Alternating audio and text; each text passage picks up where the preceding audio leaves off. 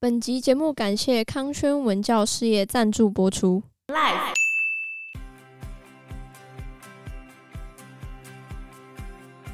一开始先拖到拿货的时间，嗯是不是就塞住？我现在用更多的船去运，接下来就遇到原料塞住，遇到港口塞住，然后再加上这一次的苏伊士运河事件，完全是雪上加霜，已经够惨了，然后再变得更惨的概念。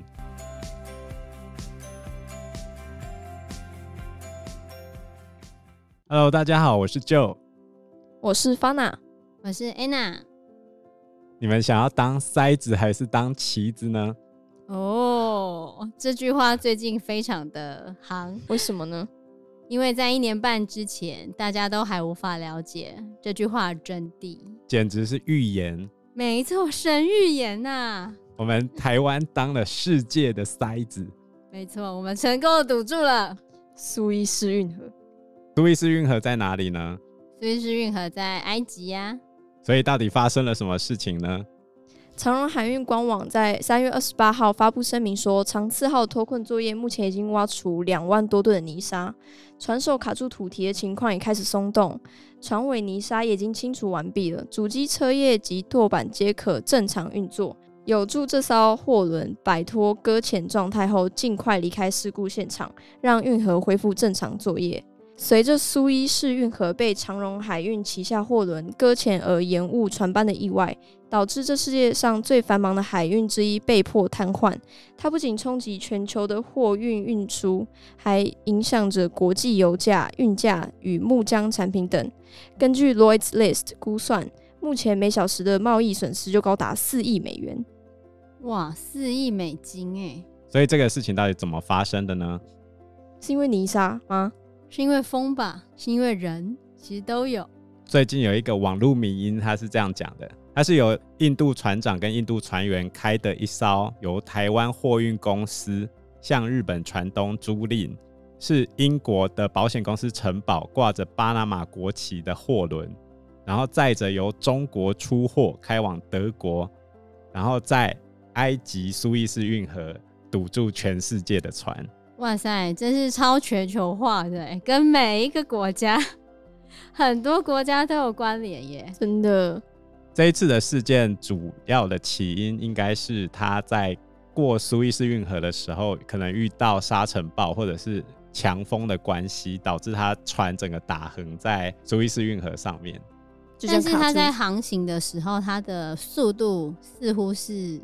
有超过稍微限速的超速啊，对有超速一点点，所以才导致它卡这么紧 吗？它的船头就卡到旁边的淤泥啦，然后整个哦又打横了，它起 不来，船头卡得太紧了吧？卡很死这样，对啊，所所以它后来出了很多个怪手，把那个船头的地方的那些淤泥都挖掉，嗯一共出动了五架怪手。哇哦，最后还找了很多个拖船，然后才在潮水位比较高的时候把它拖出来。这一次能够拖出来，跟月亮也有关系哦。因为潮汐吗？它拖出来，三月二十九号那一天刚好遇到超级月亮，因为月亮绕行地球的轨道是椭圆形的，然后刚好那一天月亮处在离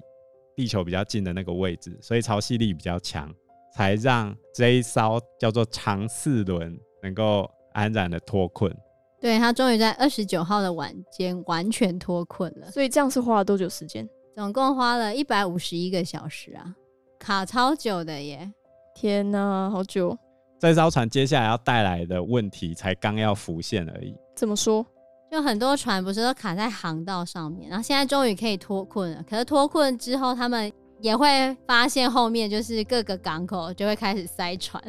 很多船因为都要赶时间嘛，然后赶快开过去，然后就卡在各个港口，然后开始要上下货啊。而且最近的那些货柜，因为疫情的关系，其实都已经涨价涨得非常之高了。现在一个二十尺的货柜，标准二十尺，大概六乘三公尺左右，它的运价大概就要八千美元以上，哇哦，单趟对吧、一个货柜。那我顺便讲一下，长四轮它上面有几个货柜嘞？两万个啊、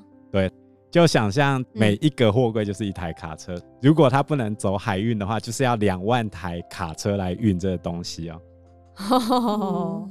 它也不是苏伊士运河上面能够走的最大的船，不然上面最大的啊船是能走，可以走到最高载运量应该是两万三千多个货柜，超多。所以用船运的成本比较低。可是因为从去年的疫情开始，全球的货柜跟货物全部都卡住，中国的工人无法进工厂工作，开始就产生了一连串的蝴蝶效应跟涟漪效应，原料卡住，然后不能进工厂拿货，然后接下来货运货柜塞住。包含这一次苏伊士运河之后，各地的港口都会再塞一次，就一路塞到天边就对了。所以现在的船公司，你如果寄海运的话，它都不敢跟你保证交期。工厂没有原料制造，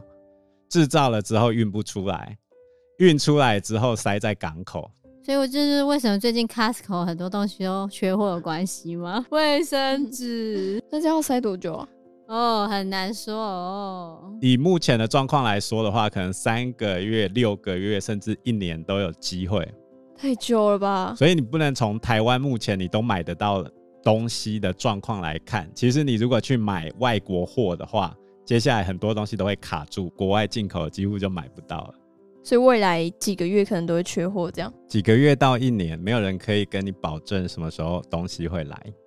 这样那怎就么办啊呢、就买台湾本土的东西。它某种程度上就是反映了全球贸易体系的一种脆弱性。你只要一个环节出问题，后面就全部完蛋。会崩塌这样？对啊，就好像之前九二一的时候，我们台湾第一次跃上世界版面，因为发现台湾地震，我们只要没办法生产电脑零组件，全世界就完了。对，当时的戏骨那边就缺零件，嗯缺到后面东西就做不出了嘛，做不出来之后股价就下跌啊，所以台湾的地震可以导致美国的股市下跌，天哪、有没有？就是厉害全球化，全球化。而且像现在台积电市占率很高啊，它只要交不出货，那后面的东西全部都不用做。所以我看新闻有在写说，据说台积电有跑去宜兰那边考虑要设厂，考虑要投资，因为宜兰比较不缺水。 是这样吗？啊，真的啊，因为最近缺水的问题啊，就是新竹也会很多人讲说，为什么台积电那边或者为什么竹科不停水， 嗯然后我们人就要停水，这办怎么办？对啊，不然怎么办？所以你宜兰现在是也没有缺水状态吗？依然不会缺水啊，现在翡翠水库还有八十几趴、九十趴的水，因为我们东北季风的关系，所以冬天基本上北部是不会缺水的。哦，对，迎风侧就比较容易下雨。嗯，对，那宜兰跟基隆其实是全台湾雨量算最多的地方。我们之前宜兰的同学，他们就说宜兰天气非常之不好，常常都在 下下雨雨。基隆也是，哦，所以缺水的时候他们就不会有灾难，是这样吗？对他们比较不会有缺水的问题，但是他嗯们就是会有一直下雨的问题， 看你在意的是什么啦。但是因为其实工业还是可能会有一定的污染的问题，所以嗯其实宜兰县政府他们目前也还没有答应这件事情，或者说目前这个都只是还在刚开始啊。哦，对啊，所以现在就是牵一发而动全身就对了。因为强调国际分工的结果，就是你只要有一个东西被卡住，你后面就全部卡住啦、嗯，对啊，所以我觉得你从现在疫情啊，再加上这一次的大排长龙事件之后，啊你就可以知道这种国际分工其实它有极端的脆弱性。对然后最近因为疫情的关系，要通过运河的这些船只啊，船公司常常要求这些驾驶超时工作，然后哦尽量塞到最大运量。那这样为什么还要收那么高的钱？所以我刚才不是讲吗？他一开始先拖到拿货的时间，嗯是不是就塞住？我现在用更多的船去运，接下来就遇到原料塞住，遇到港口塞住，然后再加上这一次的苏伊士运河事件，完全是雪上加霜，已经够惨了，然后再变得更惨的概念。那这样会不会走另外一条路会比较快啊？东北航道吗？对，不过东北航道就是你要在北半球的夏天的时候才有办法，因为那时候北极的冰山就是消融的状态比较良好的时候，嗯你走东北航道的确可以省时间。可是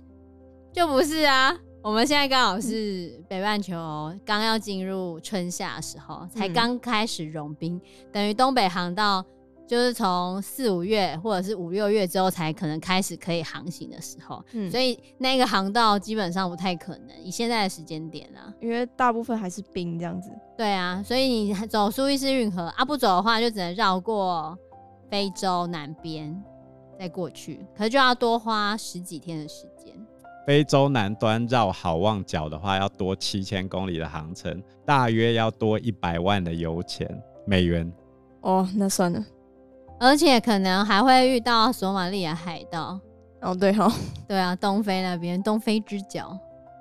怎么办呢？索马利亚海盗，对，因为这次刚好就是要从红海进地中海这一段嘛，